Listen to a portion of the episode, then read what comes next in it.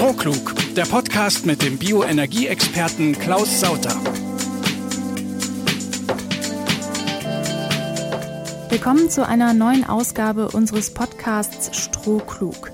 Heute zieht unser Bioenergieexperte Klaus Sauter Halbzeitbilanz und zwar zur Klimapolitik der Großen Koalition.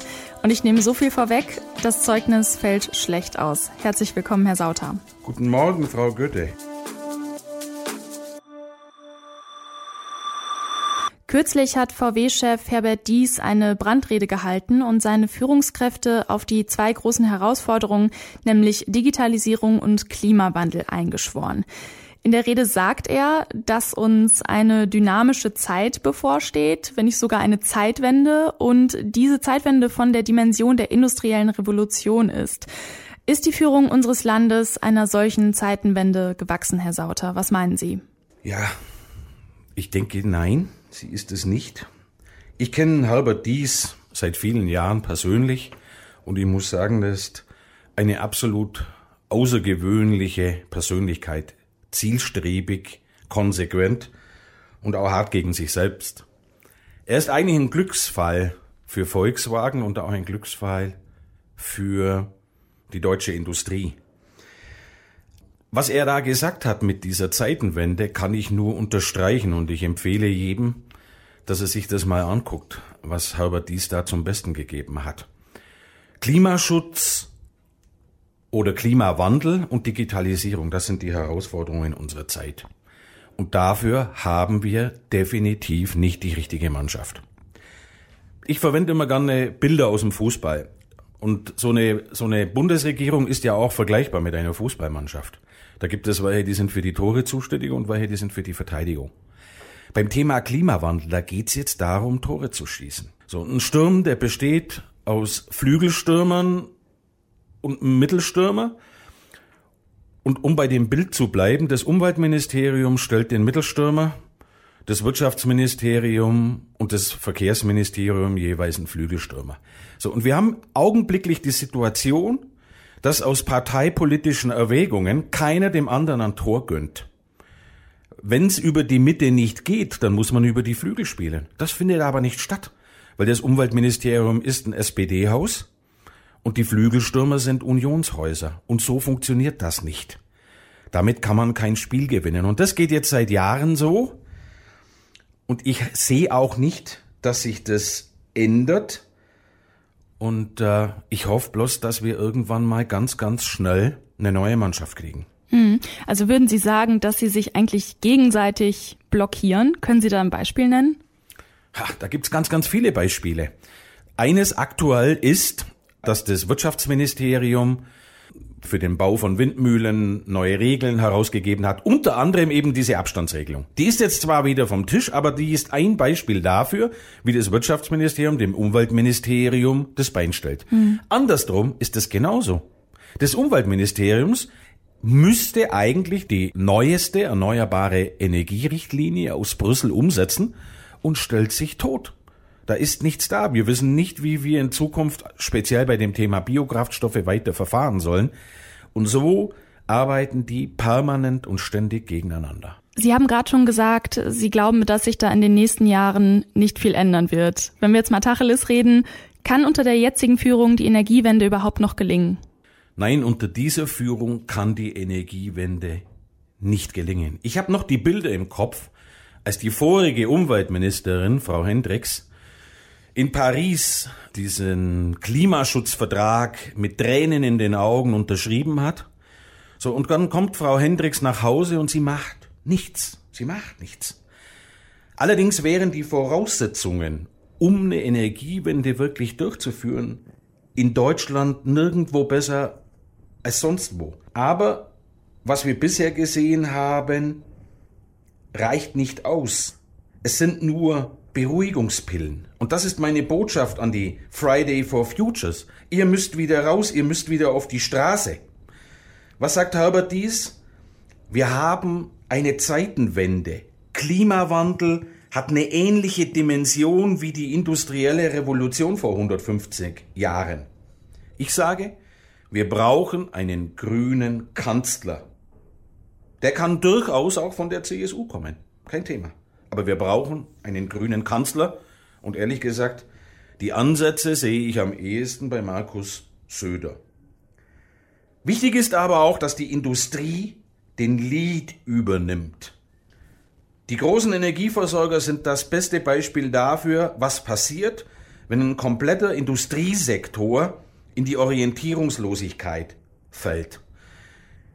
Die Vorstände, die Vorstandsvorsitzenden der großen DAX-Unternehmen, ähnlich wie Herbert Diest, die sind gefragt, jetzt klare Fragen, klare Botschaften an die Politik zu richten.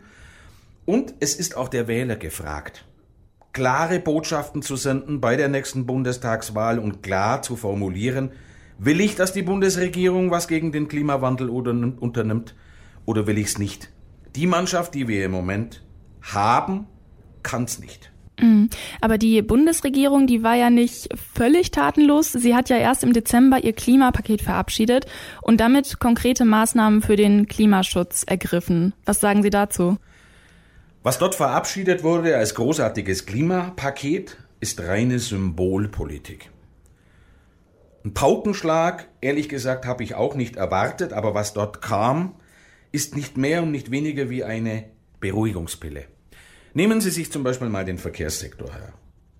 Seit 1990 sind die Emissionen im Verkehrsbereich mehr oder weniger gleich geblieben. Es ist nichts passiert. Es wurden Milliarden in irgendwelche Studien, in irgendwelche Pseudomaßnahmen verballert, aber der Effekt war null. Ich würde mich schämen, so eine Bilanz zu präsentieren.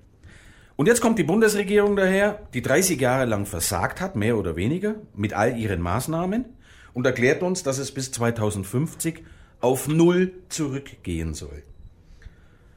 Während gleichzeitig die Straße überbevölkert wird mit spritfressenden Kleinpanzern, das sind alles Indizien dafür, dass es eher in die andere Richtung geht, als dass wir wirklich CO2-Emissionen reduzieren im Verkehr.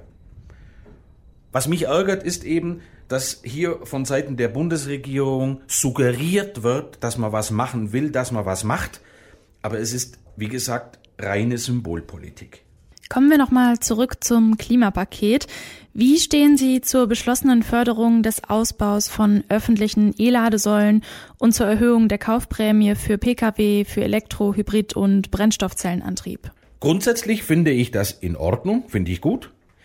Allerdings muss man ja sehen, dass 50 Prozent des Kraftstoffs in Deutschland nicht von PKWs verbraucht wird, sondern der wird von schweren und mittleren LKWs verbraucht. Und dort ist Elektromobilität nach wie vor keine Alternative. Das hat auch mittlerweile unser Bundeswirtschaftsminister erkannt und treibt im Moment mit seiner Wasserstoffstrategie die nächste Sau durchs Dorf. Aber ehrlich gesagt, wie soll denn das funktionieren? Wir haben keine Tankstellen, es gibt keine Wasserstofftankstellen in Deutschland, es gibt keine Wasserstoff-Pkw, es gibt keinen Wasserstoff-Lkw, es gibt kurz gesagt nichts. Und wenn ich das zum Beispiel mal vergleiche, im Jahr 2012 wurde E10 eingeführt. Tankstellen sind da, Autos sind da, alles. Nur wir haben es bis zum heutigen Tag nicht geschafft, dass E10 zum Beispiel wie in den USA Standardkraftstoffsorte wurde. Wie wollen wir, wenn wir eine vergleichsweise einfache Sache wie E10 nicht gewuppt kriegen, so ein Mammutprojekt wie eine Wasserstoffstrategie bis 2030 oder 2050 aufgesetzt kriegen? Ich bin mich allerdings jetzt mit Herrn Altmaier einig, dass der Energieträger der Zukunft gasförmig sein wird. Ich verstehe nur nicht, warum er nicht Biomethan nimmt. Biomethan aus Reststoffen. Das ist die beste Form der Mobilität. Da kommen wir nicht mal mit erneuerbarem Wasserstoff hin. Aber ich glaube, das ist gar nicht das Kriterium, eine Strategie auf die Bahn zu setzen, die die Chance hat, erfolgreich zu sein, sondern einfach nur Aktionismus, irgendwas präsentieren, was der Bürger sowieso nicht bewerten kann, um zumindest in irgendwelchen Talkshows sagen zu können, schaut her, wir machen doch was. Mhm. Ich habe auch das Gefühl, dass Wasserstoff irgendwie so der neue Wunderstoff ist irgendwie, ne? So wird's ein bisschen dargestellt. Absolut. Klingt erstmal super. Halten Sie das denn grundsätzlich für eine gute Idee? Ich lasse mich gerne überzeugen, hm. dass sowas wie Wasserstoff funktioniert. Nur meine Erfahrung, und ich bin jetzt auch seit 30 Jahren im Geschäft, sagt mir, dass das zu kompliziert ist. Es ist nichts da. Warum soll ich mich mit einem gasförmigen Energieträger auseinandersetzen, wo es nichts gibt, während auf der anderen Seite Biomethan, Erdgas, alles da ist. Hm. Da haben wir Tankstellen, da haben wir Fahrzeuge, da haben wir ein super Produkt, das wir produzieren, 95% CO2-Einsparung.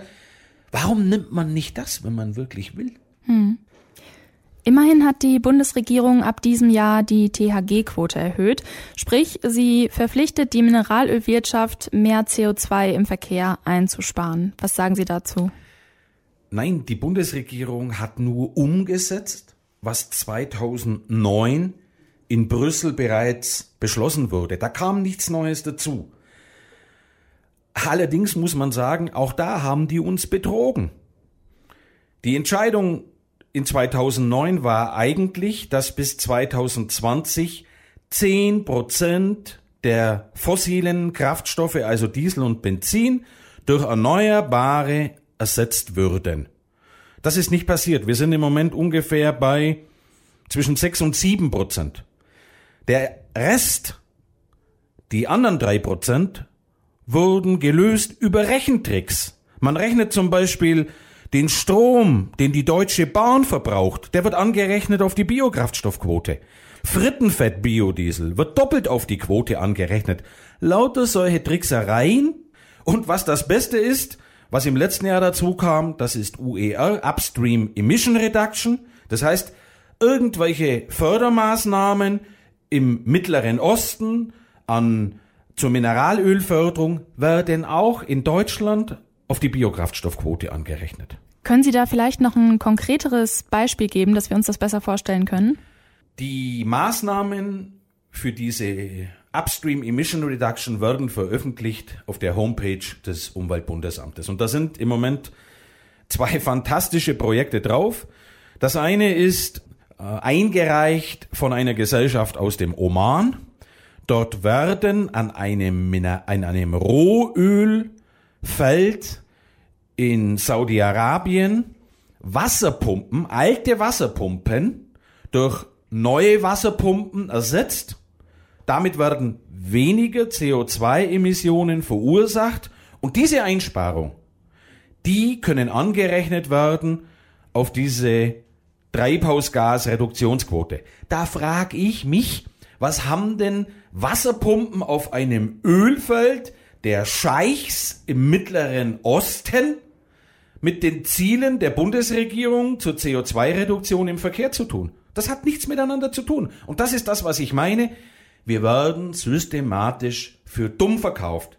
Na, dann ist es ja verständlich, dass Sie bei so viel Schönrechnerei kein gutes Haar an unserer Bundesregierung lassen, würde ich sagen. Ja, es regt mich einfach auf, dass wir permanent für dumm verkauft werden.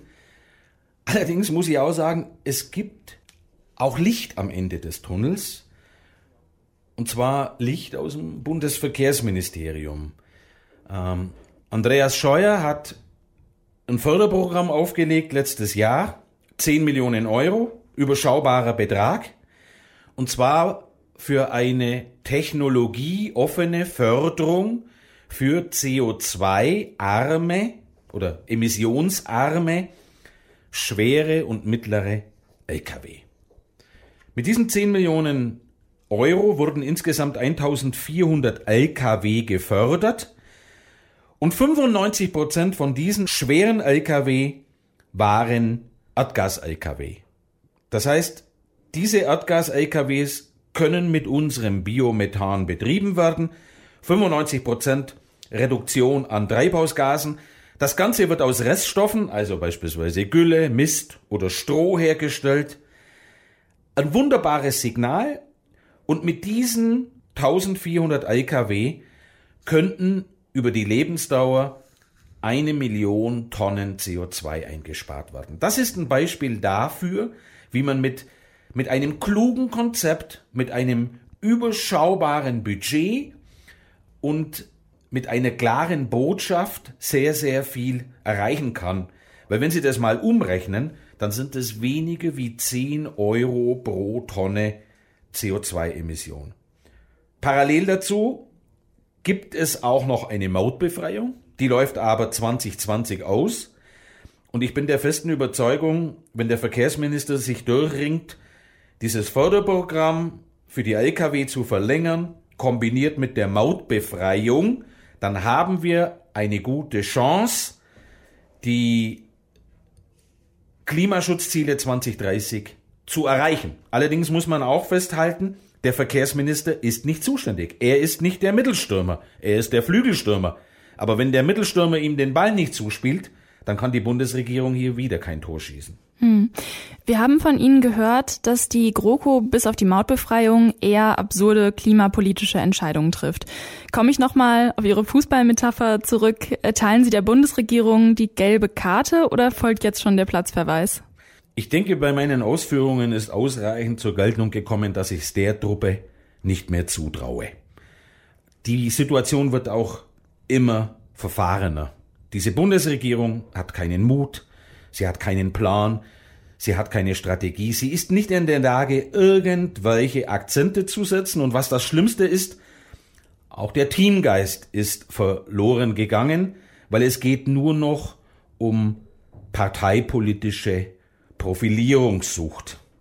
Und deshalb sage ich ganz klar, absolut rote Karte für Svenja Schulze. Und normalerweise beim Fußball ist es so, dass wenn die Mannschaft dauerhaft keine Ergebnisse liefert, dann wird irgendwann auch der Trainer gefeuert. Ähm, tja, und das wäre dann in diesem Fall Frau Möcke. Und das war ein klares Schlusswort, Herr Sauter. Vielen Dank. Ich bedanke mich auch recht herzlich für das Gespräch. Im Koalitionsvertrag steht geschrieben, das Minderungsziel 2030 wollen wir auf jeden Fall erreichen. An Selbstbewusstsein mangelt es der Bundesregierung auf jeden Fall nicht. Ich bin gespannt, ob sinnvolle Taten folgen oder ob die GroKo wirklich ausgedient hat. Vielen Dank auch an unsere Hörerinnen und Hörer und bis zum nächsten Mal zu einer neuen Ausgabe von Strohklug. Zu finden auf Apple Podcast, Deezer, Google Podcast, Spotify und im Web auf strohklug.de. Strohklug, der Podcast mit dem Bioenergieexperten Klaus Sauter.